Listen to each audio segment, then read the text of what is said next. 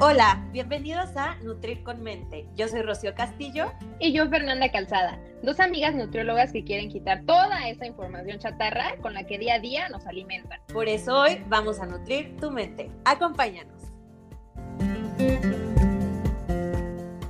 Bueno, pues bienvenidos a un episodio más de Nutrir con Mente de esta tercera temporada. Hoy estamos muy contentas porque tenemos a nuestro segundo invitado del podcast, ¿no, amiga? Sí, estamos muy felices porque aparte de que es un invitadazo, sé que toda la información que vamos a platicar aquí va a ser de gran valor para muchísimos de ustedes y para nosotras también. Bueno, pues eh, voy a iniciar por hacer la presentación para que se echen un taco de, del invitadazo que tenemos el día de hoy. Él es coach personal en temas de desarrollo humano y reprogramación de creencias limitantes. Cuenta con diferentes certificaciones en programación neurolingüística, inteligencia emocional y estudios de personalidad. Además, es docente a nivel licenciatura e imparte cursos y talleres de liderazgo, comunicación no verbal y PNL. Bienvenido, Hugo. Qué gusto que estés con nosotras.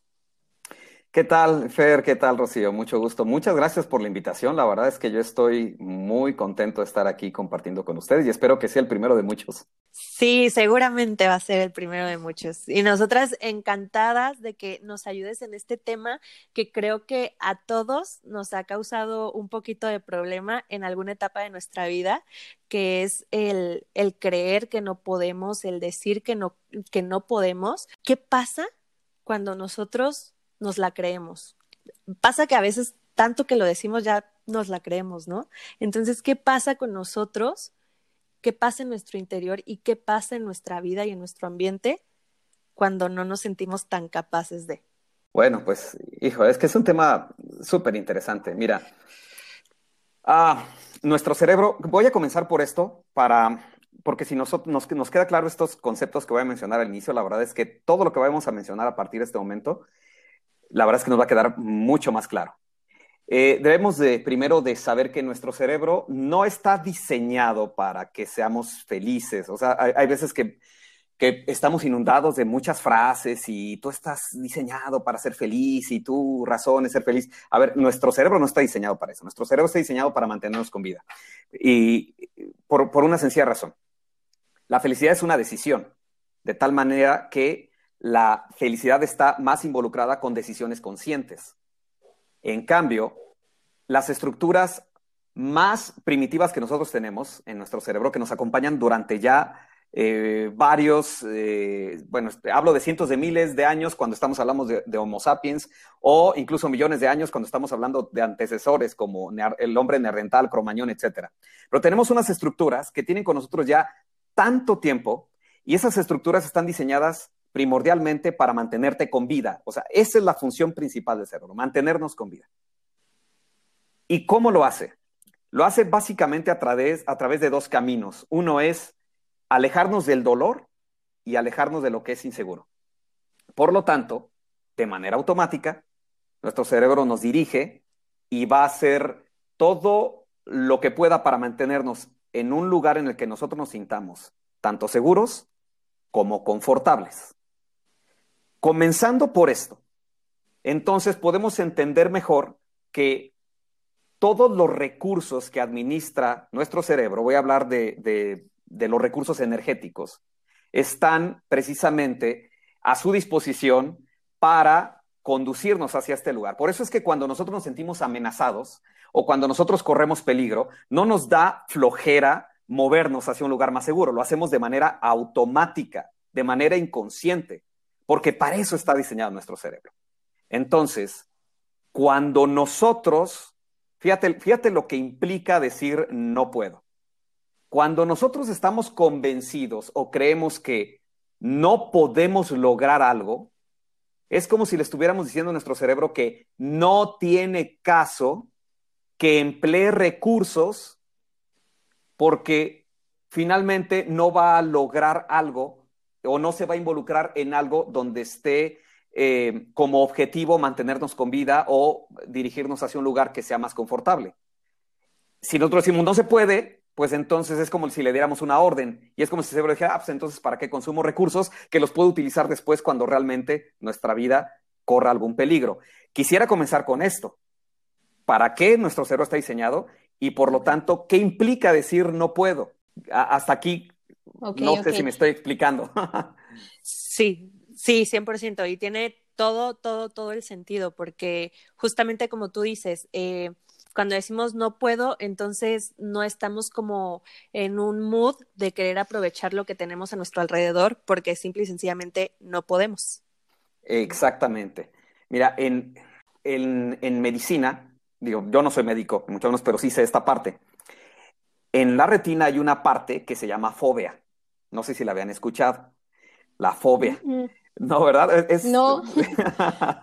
y fíjate, es un concepto súper interesante, porque esta parte de la retina es la encargada como de incrementar la resolución cuando nosotros vemos algo que nos interesa. Es decir, en pocas palabras, nosotros vemos porque enfocamos.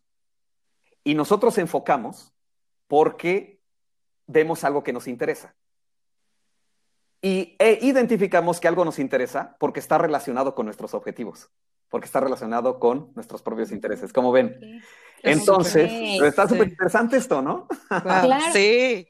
Entonces, esto quiere decir que únicamente vemos lo que queremos. Exactamente, Fer.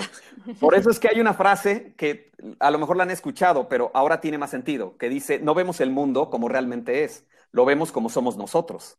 Claro. ¿Por qué? Porque lo que nos define son nuestras creencias y nuestros valores. No nos define lo que decimos que somos o lo que decimos que hacemos, sino lo que hacemos.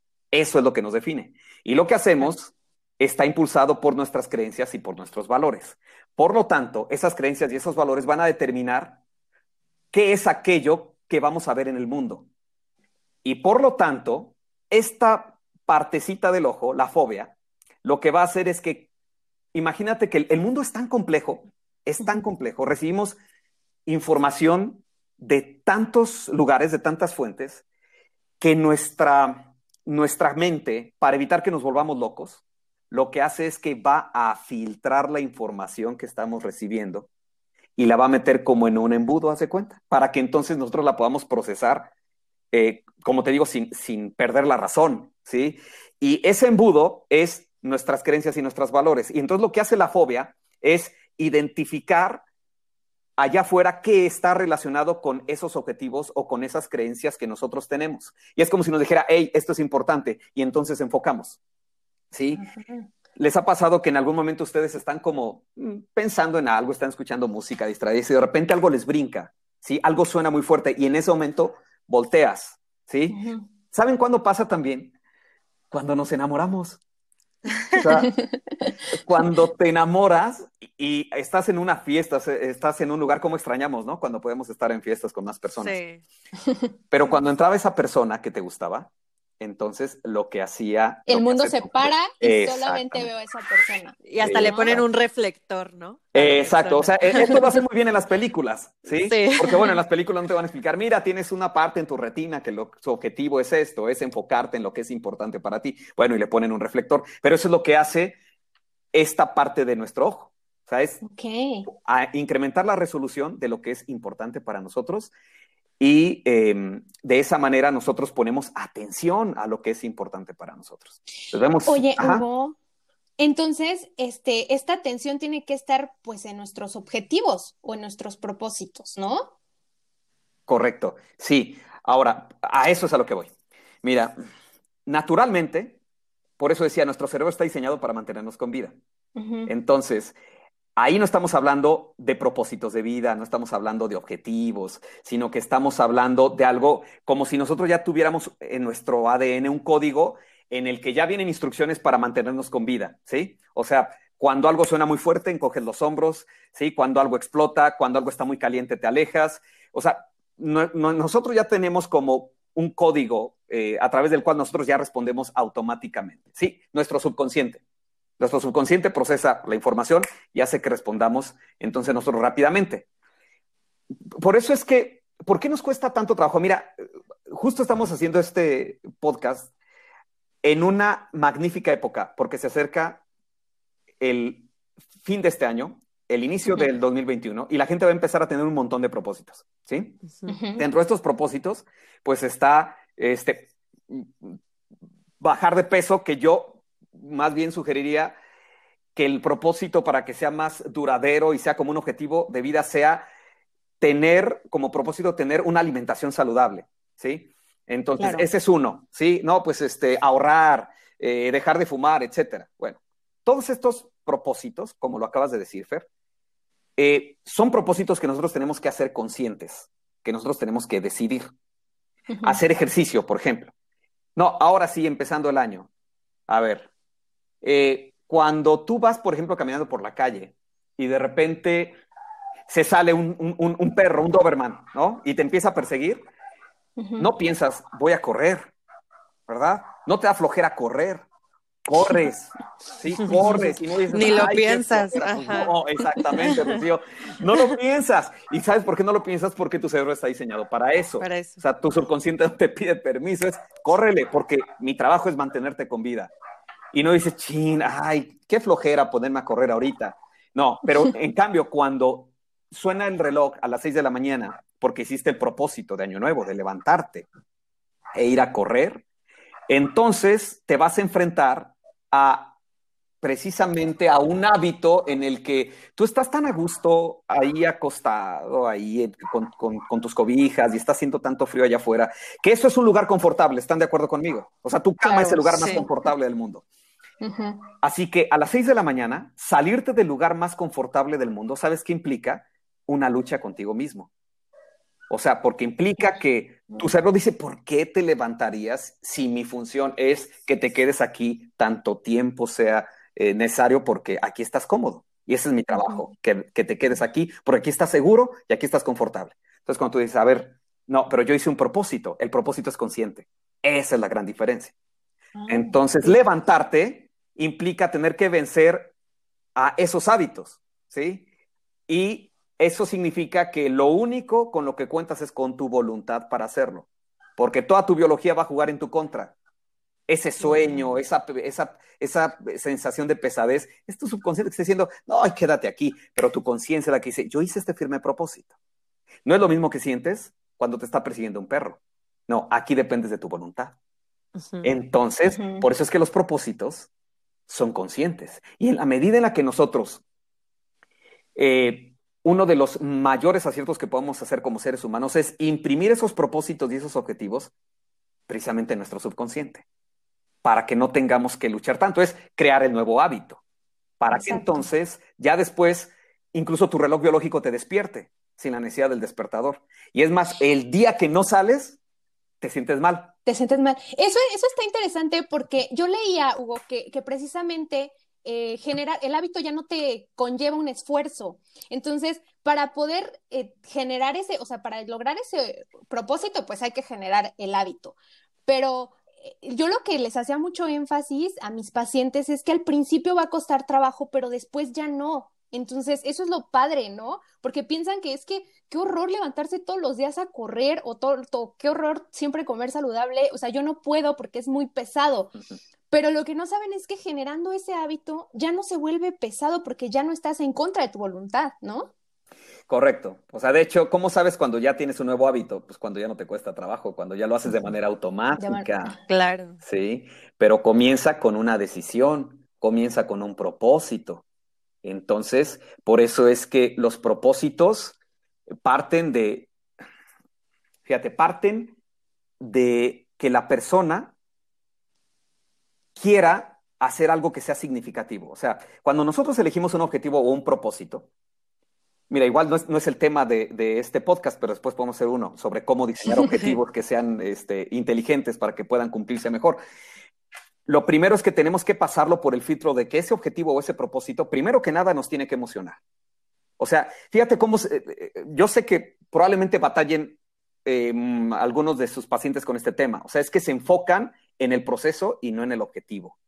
O sea, si yo me enfoco en el proceso es, ¿qué implica el proceso? Ay, dejar de comer cosas que me gustan, este, tener una rutina de ejercicio, eh, no comer todos los postres que se me antojan, eh, todos los cafés de Starbucks que se me antojan. No, implica tener que, ni siquiera significa comer mal, o sea, comer feo, significa comer bien, comer de manera saludable, en porciones adecuadas, etcétera. Todo esto que ustedes lo dominan a la perfección pero se enfocan en el proceso.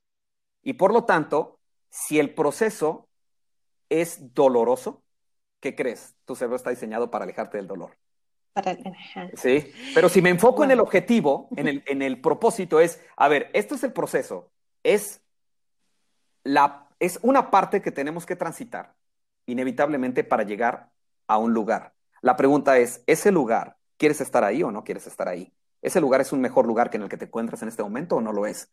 Entonces, cuando yo me enfoco en, el, en ese lugar al que yo quiero dirigirme, y ese lugar sí me inspira, o sea, si yo me imagino luciendo eh, eh, ese, vestido o ese traje, eh, o me veo en el espejo y, y, me veo, me visualizo como la persona, como me quiero ver, y si eso me emociona, entonces cuando las cosas se pongan difíciles, no voy a decir que sea fácil, pero cuando menos voy a tener una razón que me recuerde el por qué estoy haciendo lo que estoy haciendo. Que te va a estar impulsando, ¿no? Aunque, Exactamente. Aunque estés en una lucha, por así decirlo. Exactamente, porque tengo un porqué. Porque después de ese río de tiburones, ¿no? Los problemas, las dificultades, los, em, los procesos dolorosos, sé que al otro lado, en la siguiente orilla, hay algo donde hay un lugar en donde yo quiero llegar. Y cuando menos tengo la esperanza de decir, habrá valido la pena haber pasado por todo esto. Es que entonces aquí es muy importante conocer realmente el por qué. O sea, ¿por qué quiero este, empezar a hacer ejercicio? Y yo creo que ahí radica la importancia de quitarnos el no puedo, ¿no? Exacto. estar... Exacto, fíjate cómo ya lo empezamos a vincular. Bueno, ¿qué implica el no puedo? A ver, mm, fíjense, vamos a hablar de, de, otro tema que está relacionado con esto, porque es que todo lo podemos contar. Sí. Expectativas expectativas. Y ojo, estoy hablando de buenas expectativas. Las malas expectativas es cuando tú esperas que las demás personas hagan algo, se comporten de una manera, o cuando tú quieres cumplir algo por quedar bien con alguien más. Eso es vivir de acuerdo a las expectativas de los demás. No, yo me refiero a las expectativas autosuficientes. Las expectativas autosuficientes es el grado de confianza que tienes en ti para lograr algo. ¿Sí? Entonces, está demostrado que las personas que tienen altas expectativas, es decir, un alto grado de confianza en sus habilidades, en sus talentos o en el proceso, porque es importantísimo, en el proceso, son las que se van a mantener durante más tiempo en la lucha por la causa. Porque una alta expectativa, a ver, ¿qué es una expectativa? Es un alto grado de certeza. Eso es lo que es una expectativa tienes altas expectativas, significa que tienes un alto grado de confianza o de certeza de que algo va a ocurrir. Por lo tanto, si yo creo en un proceso o yo creo en, en, mi coach, si yo creo en, en, mi terapeuta, si yo creo en, en el proceso que yo estoy haciendo, por lo tanto, si tengo altas expectativas, aun cuando las cosas se pongan difíciles, yo me voy a mantener en la lucha, en el camino, porque sigo creyendo en el resultado, porque sigo pensando que a pesar de que esto está difícil, sigo creyendo que el resultado sí es posible. Y por lo tanto me voy a mantener en la batalla por más tiempo. Si yo dudo de la persona que me lo está diciendo, si yo dudo del proceso, si yo dudo del resultado, si no me queda muy claro hacia dónde quiero ir, por lo tanto, cuando las cosas se pongan difíciles, un día en el que yo amanezca eh, de, mal humor o haya tenido un conflicto familiar o porque estas cosas pasan. Digo, cuando estamos motivados, todos nos sentimos muy poderosos, pero no todos los días nos podemos sentir así. Claro. Yo no tengo un alto grado de certeza en el resultado ni en el proceso, entonces cuando las cosas se pongan difíciles o experimente dolor, complicaciones, entonces voy a renunciar más fácilmente. Esas son bajas expectativas. Por eso es que las personas que tienen altas expectativas autosuficientes que creen en el proceso, en lo que están haciendo, en ellos mismos, por lo tanto, se mantienen en la pelea porque dicen, bueno, ahorita no me salió, pero, pero voy bien. Bueno, ahorita no resultó, pero estoy seguro que lo intento otra vez y voy a obtener el resultado. Las que no, salió algo mal, uy, no, yo sabía que esto no iba a funcionar. Yo sabía que no iba a poder. Ahí está. Wow. Y fíjate, ahorita que, que, que comentas todo esto, se me viene un ejemplo súper, no sé, claro, yo dentro, dentro de una clase de spinning antes de la pandemia, recuerdo que nada más estábamos dos personas. una chava y yo. Y la chava terminó su clase a la mitad porque empezó a decir, no puedo, me duelen las piernas, está difícil, todo, se empezó a llenar como de esta parte y se, se lo decía a la instructora y yo decía, a mí también me está doliendo, me está costando, me está esto, pero vamos a darle, o sea, es una hora, ¿no? Y fue ahí donde la chava se bajó de la bicicleta y dijo, no puedo. Y se fue. Y yo dije, wow, o sea, qué ejemplo tan claro de, tal vez es una clase de spinning, sí, pero si esta es la actitud que tenemos ante la vida en general, entonces no vamos a creer que somos capaces de absolutamente nada. Hijo, sí, mira, acabas de mencionar un muy buen ejemplo. Digo, no, no conozco a la persona que me está diciendo, sin embargo, es un síntoma, ¿no? Es un síntoma. Y sabes que, Rocío, estos eh, síntomas, cuando la gente eh, se expresa de esa manera y finalmente termina renunciando, de acuerdo a lo que acabamos de decir, a veces hay problemas mucho más profundos que comienzan desde la niñez, ¿sí? O sea, mira, cuando, por ejemplo, ahorita con la el, problema de la obesidad infantil, ¿no? Que es, es tremendo. Entonces, eh, ¿qué pasa cuando mm, los papás quieren hacer algo por ese, por ese niño, por su hijo? ¿Sí? Porque si quieres a tu hijo, a tu hija, la verdad es que este, vas a preocuparte por su alimentación también. ¿no? Claro. Eh, cuando las cosas se ponen difíciles y muchas veces, a veces como papás decimos, eh, ah, bueno, ya no, eh, lo veo sufriendo mucho, lo veo que la está pasando mal. Y, entonces muchas veces los papás lo que hacen es que fomentan que los pequeñines renuncien a, mm. a, este tipo de actividades, ¿sí?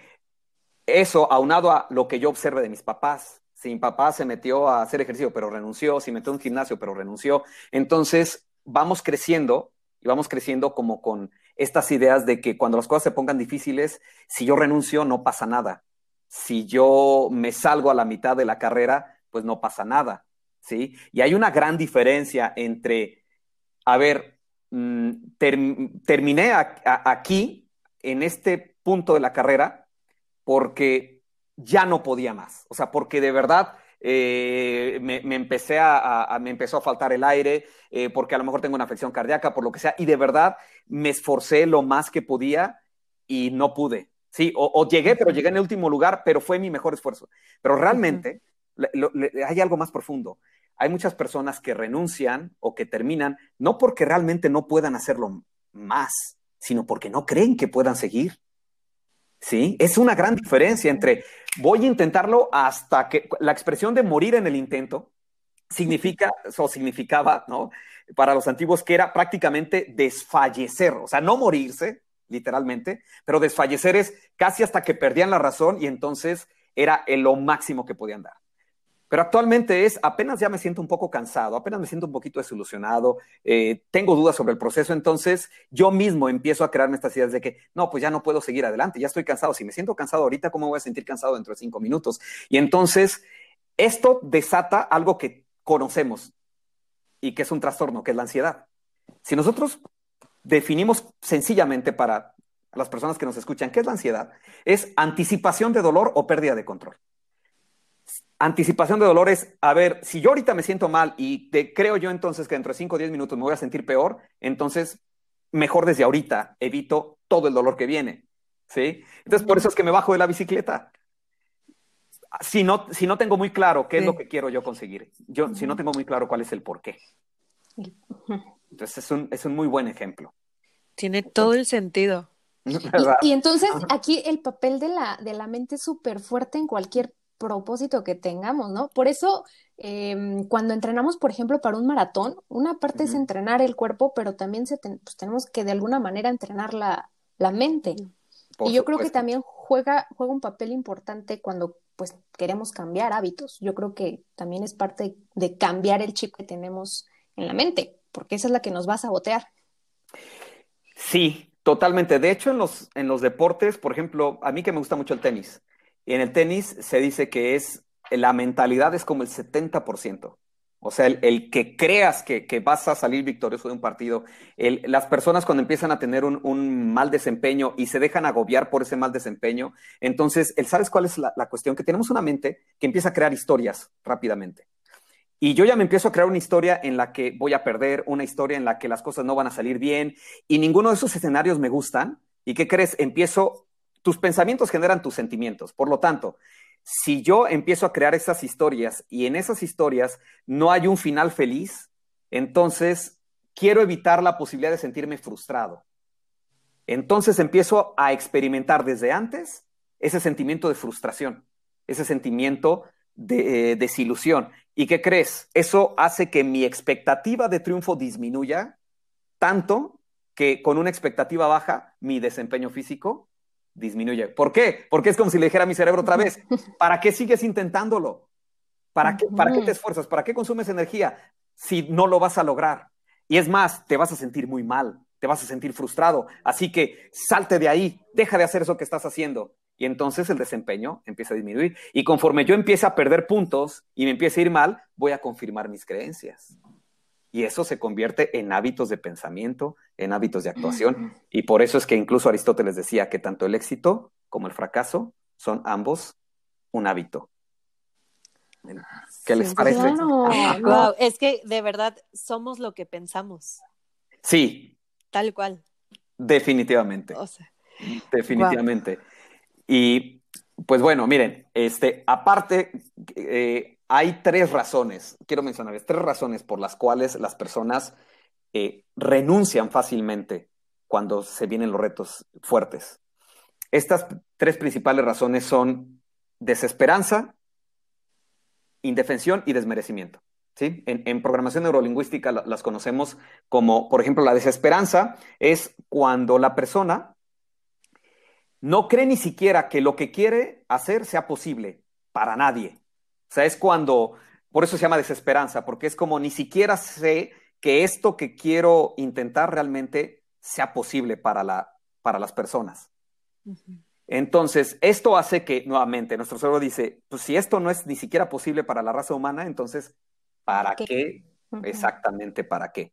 Ahora, imagínense que así hubiera pensado Elon Musk, que así hubiera pensado eh, Steve Jobs, que, así hubiera pensado Bill Gates, que así hubiera pensado Julio Verne. O sea, todos los grandes visionarios que han tenido, que han tenido la humanidad han sido personas que se han precisamente diferenciado porque para ellos es el hecho de que nadie más lo haya logrado no significa que no pueda lograrse. Es más, Walt Disney decía, si puedes soñarlo, puedes lograrlo. Puedes lograrlo exactamente. Entonces, cuando nosotros queremos hacer algo novedoso, pero tenemos dudas de que podamos hacerlo porque no vemos a nuestro alrededor alguien que lo haya logrado, entonces vale la pena. ¿Cómo podemos reprogramar esa creencia o combatirla? Bueno, pues entonces piensa en todos aquellos o encuentra evidencia o estudia las biografías de las personas que lograron algo que de algo de lo que las demás personas de su época se rieron, ¿sí?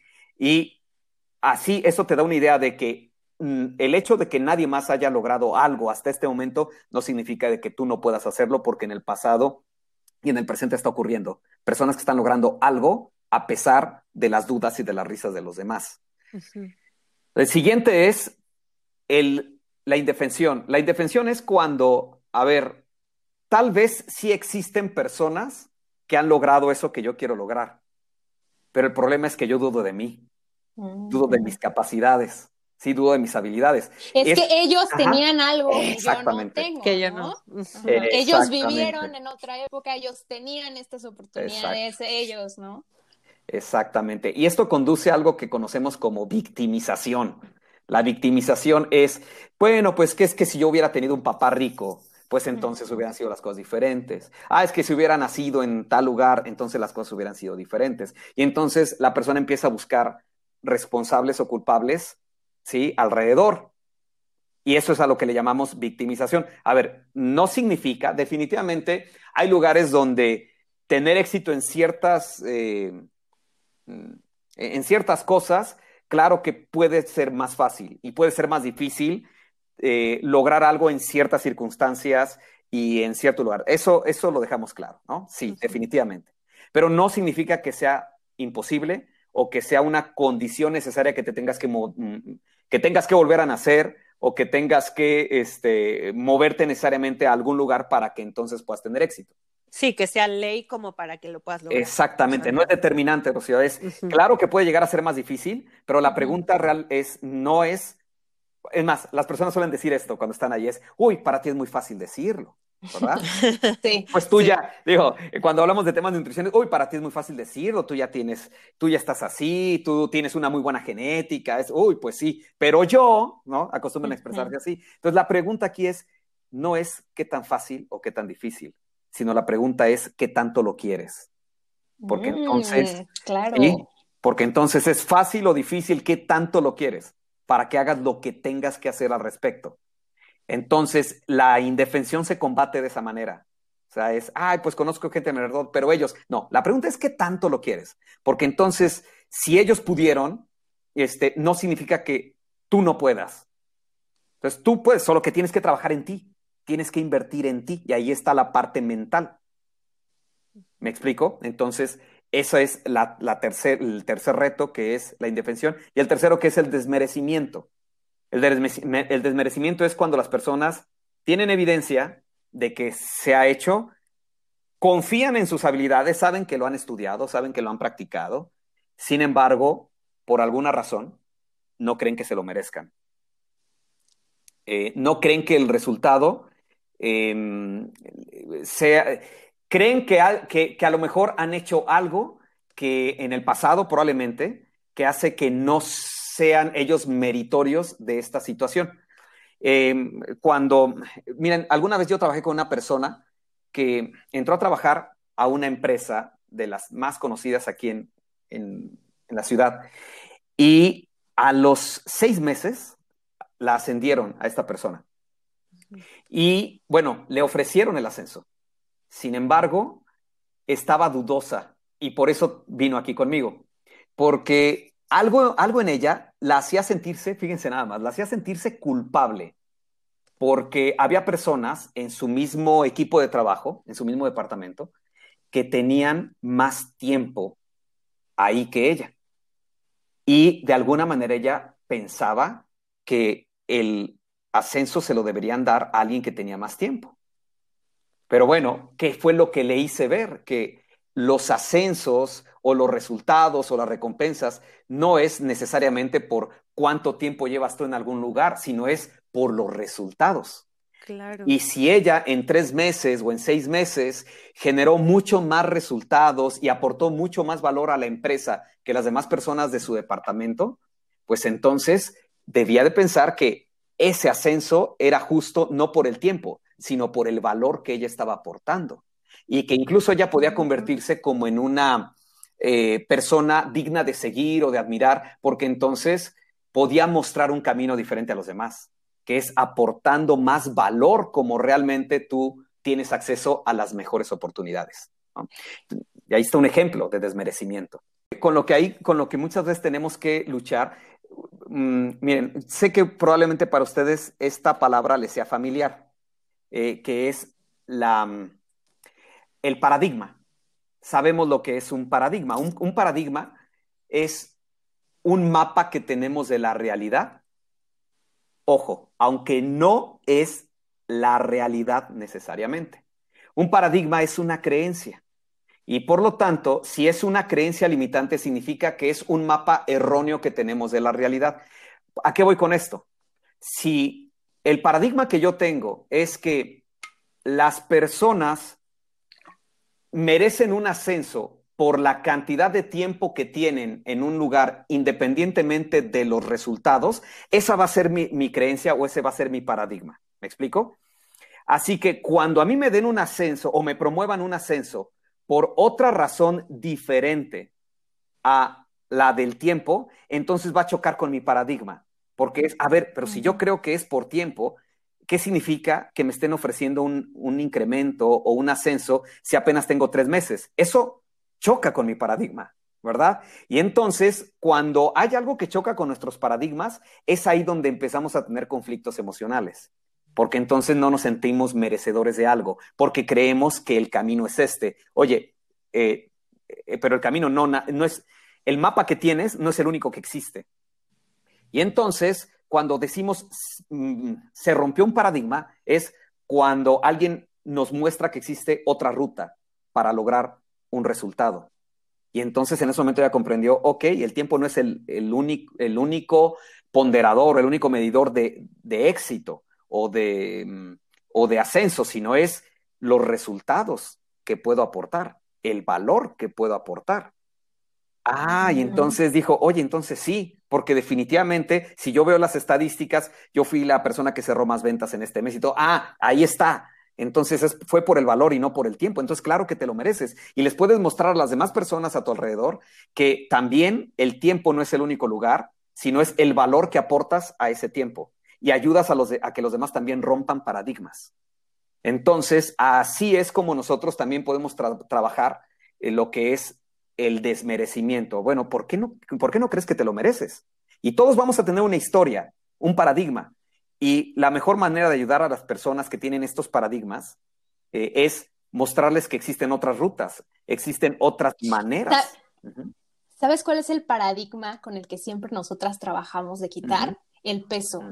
El peso siempre es algo que eh, están enfocados en que la salud es el peso que tienen y y no volteamos a ver que la salud no depende de ese número. Entonces, ese, ese paradigma es el que, el que yo veo que, que tenemos que quitarnos también, ¿no, amiga? Sí, completamente, porque sí es, es como siempre le, lo platicamos con Fer, si, si entonces no bajé de peso o si no tengo el peso que a mí me gustaría, entonces nada está bien, pero no voltean a ver todos los beneficios que han obtenido con una alimentación saludable, con el ejercicio y demás. Lo único que importa es ese numerito.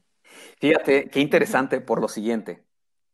¿Por qué creen que, o sea, yo me pongo a pensar, ¿por qué creerían que el peso es lo único en lo que se deben de enfocar? ¿Sí? O sea, ¿por qué? Eh, porque entiendo que hay muchas otras mediciones, entiendo que hay también un, índice como de muscular, de grasa, o sea, hay muchas otras cosas, ¿no? Y entonces, pero ¿por qué el peso? Y, de, de, hecho hay gente, conozco personas que se suben a una báscula y si no bajaron, entonces sienten que la dieta que hicieron fue un fraude, ¿sí? O que, o que es una mala dieta porque no bajaron de peso. Entonces, y lo que me hace pensar que, bueno, eh, tal vez eh, no sabía la persona o no se lo comunicaron que el peso no es el único indicador de salud o de bienestar, sino que hay otros indicadores. Pero ¿por qué el peso es tan relevante? Tal vez habrá que eh, identificar con qué están comparando, o sea, ¿por qué el, peso es la medición que tienen? Porque el peso es la mejor manera que, en lo que ellos, en lo que estas personas pueden como creer que se pueden eh, parecer o llegar a una meta, pero ¿cuál es esa meta? ¿Verme como tal o cual persona? ¿Sí? Entonces, y, y si no me estoy acercando, entonces me voy a sentir mal. Porque ¿saben qué? Fíjense, ahí, va un tema, otro tema súper interesante.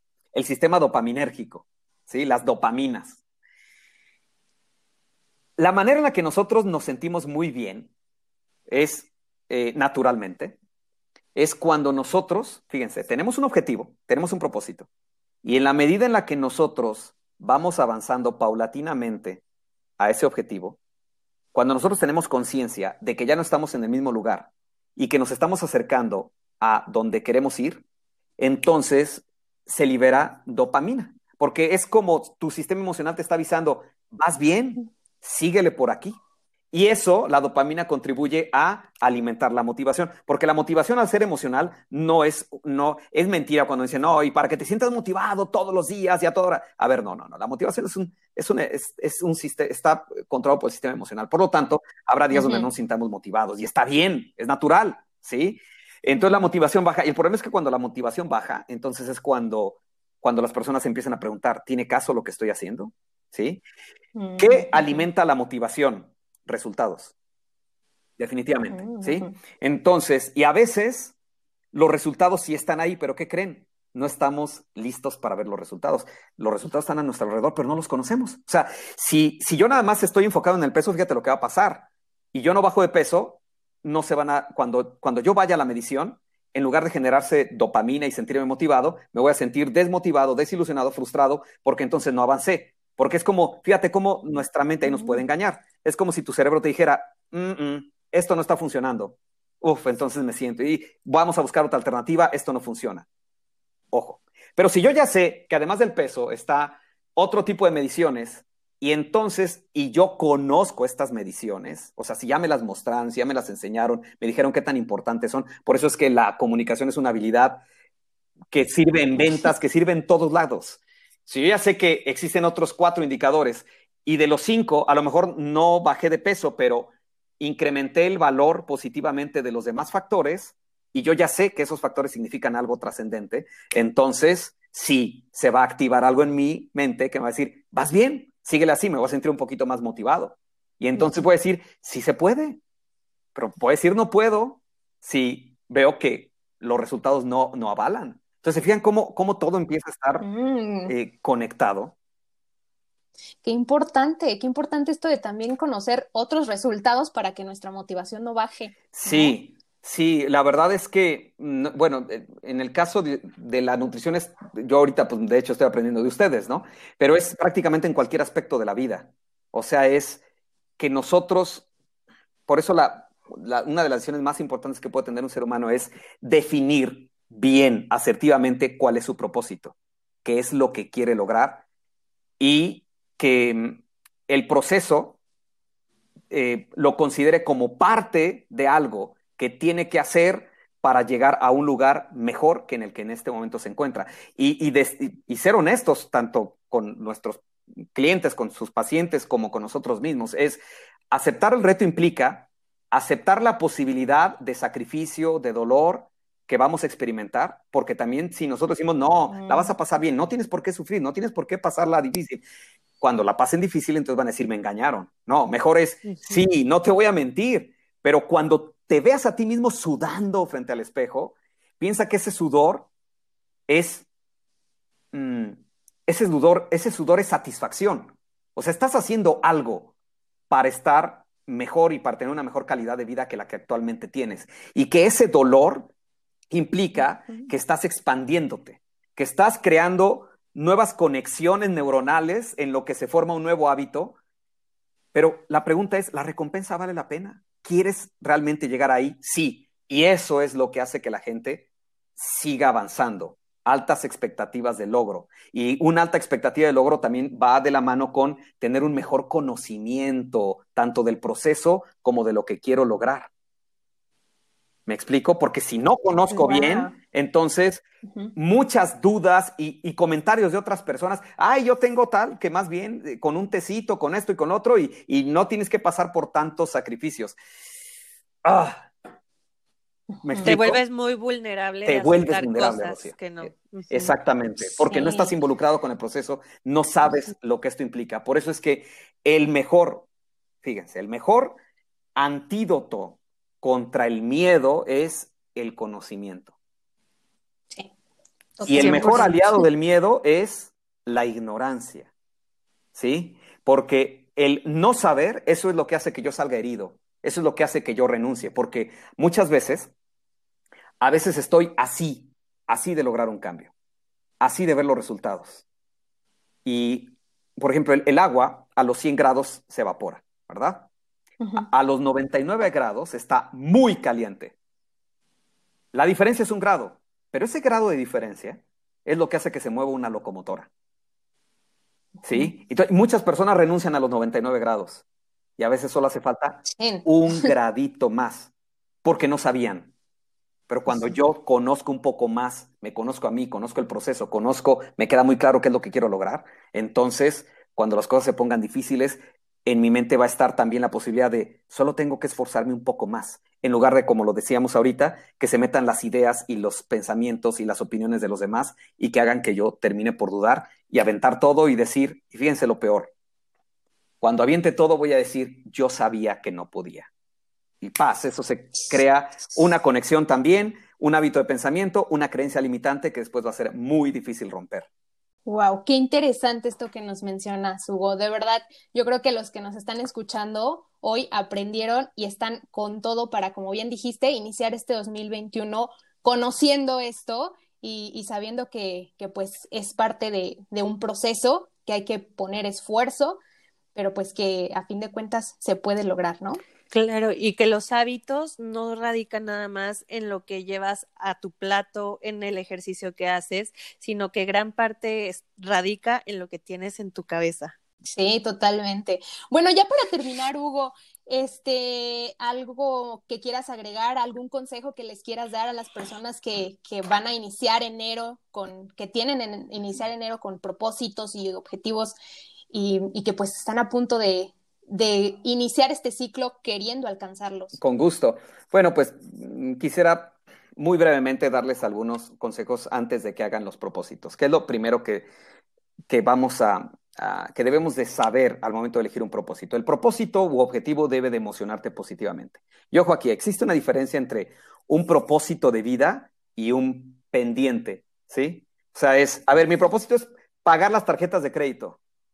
O sea, tal vez sea un propósito, pero es un propósito que no te va a motivar. Y cuando tú veas el estado de cuenta que lo pongas en el refrigerador, lo que vas a hacer cuando pases por ahí es voltear la mirada, porque otra vez, estamos diseñados para evitar el dolor.